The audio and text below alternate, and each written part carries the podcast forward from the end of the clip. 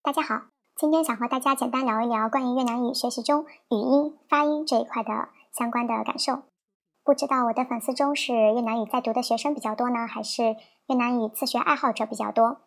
其实无论是自学的朋友，还是正在读越南语专业的朋友，那么发音其实是啊越南语入门最基础也是最关键的一个部分。啊，为什么这么说呢？因为嗯，语音是语言的物质外壳。学好一门外语，学好语音是最重要也是最基础的第一步。许多越南语的初学者都反映说越南语的发音难，为什么会这样呢？是因为咱们越南语共有一百四十九个音素，是英语的三倍，英语只有四十八个嘛。所以对于任何一种语言来说，它的音素越多，读音就会分得越细，所以我们学起来呢也会更加的困难。就越南语来说，它可以分为北部音、中部音和南部音。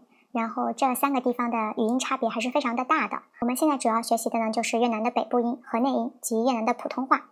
它是由十九个辅音、十一个单元音、三个双元音、两个半元音、六个声调，是它们之间的相互组合而形成的。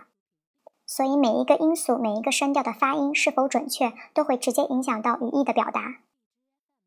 比如我们元音中的 o 和 o，一个是戴帽子的小 o。一个是不戴帽子的大 O，这两个区别。再比如说我们辅音中的清辅音和浊辅音，比如我们的的和的这两个的细微差别。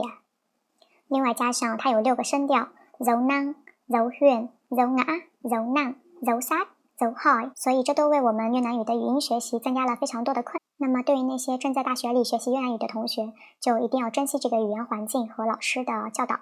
有不懂的就要及时的问，有发音发不准的就去及时的请教老师。对自学越南语的同学来说呢，你首先就要买一本呃比较正规的越南语教程，它里面都会附有一些音频和光盘的资料。另外也可以在网上下载陈老师的那个越南语教程。这种方式的局限性呢，就在于它没有办法及时的对你进行纠音，就是你发音是否准确，老师没有办法知道，也没有办法。去给你指出你哪里不对呀，或者不准啊，这样子。所以能找一个越南语专业的老师带你入门，或者是有越南籍的朋友能够对你进行及时的纠音和改正的话，这将对你越南语的语音部分的学习有很大的帮助。最后，祝大家都能好好学习，天天向上，都能够嗯把越南语学的棒棒的。再见。